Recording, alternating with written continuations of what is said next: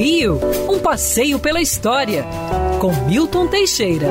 Bom dia, Mário. Bom dia, ouvintes. Tenham todos uma ótima semana. Já estamos terminando janeiro, vamos começar fevereiro. E hoje eu vou falar de um assunto que envolve Portugal e Brasil. Pois bem, no dia 1 de fevereiro no dia 1 de fevereiro de 1908, um militar, seguindo a linha positivista antimonarquista, assassinou a tiros o rei Carlos I, rei de Portugal. Como se fosse pouco, o príncipe herdeiro Luís Felipe também é assassinado e o irmão mais novo dele, Dom Manuel, é gravemente ferido. Felizmente, Dom Manuel escapou e seria o último rei de Portugal que seria deposto pela proclamação da República Portuguesa em 1910. Ué, e o que isto tem a ver com o Brasil? Bom, além de milhares de portugueses que emigraram para cá por conta da proclamação da República, vale lembrar que o rei Dom Carlos ia ser o primeiro rei português que ia visitar o Brasil desde Dom João VI.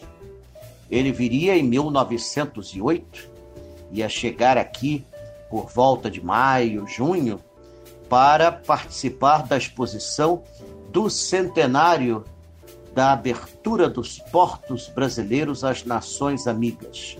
E ele ia se hospedar no Palácio Guanabara.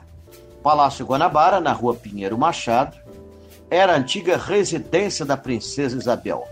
O palácio foi todo reconstruído pelo Marechal Souza Guiar, que acrescentou-lhe uma fachada nova, dois torreões laterais, uma pomposa escadaria, um jardim magnífico à frente e atrás também, e dentro uma decoração suntuária, tudo para receber a família real portuguesa.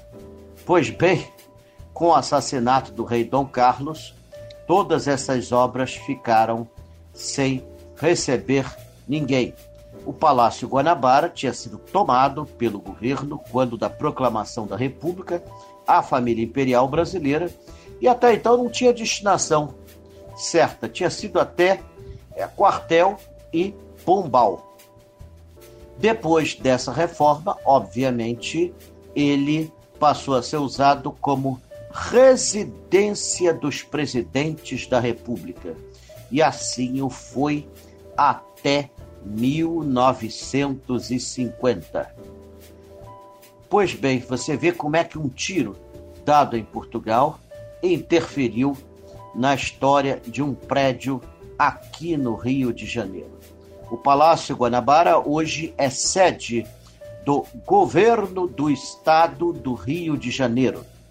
Ele tem seus jardins abertos à visitação, mas o interior, por conta dessa pandemia, ainda está difícil de visitar. Possui móveis que vão do século XIX até os nossos dias. Obras de arte, porcelanas, quadros, peças assim únicas da nossa história, é, quadros gigantescos, um deles ocupando toda a parede de uma sala do Antônio Parreiras, e jardins espetaculares. É isso. É a história, a pequena história de um tesouro do Rio de Janeiro e que recentemente foi alvo de polêmica na justiça, que deu ganho de causa ao nosso estado, pois a família imperial pretendia retomar o palácio. Quer ouvir essa coluna novamente? É só procurar nas plataformas de streaming de áudio. Conheça mais dos podcasts da Band News FM Rio.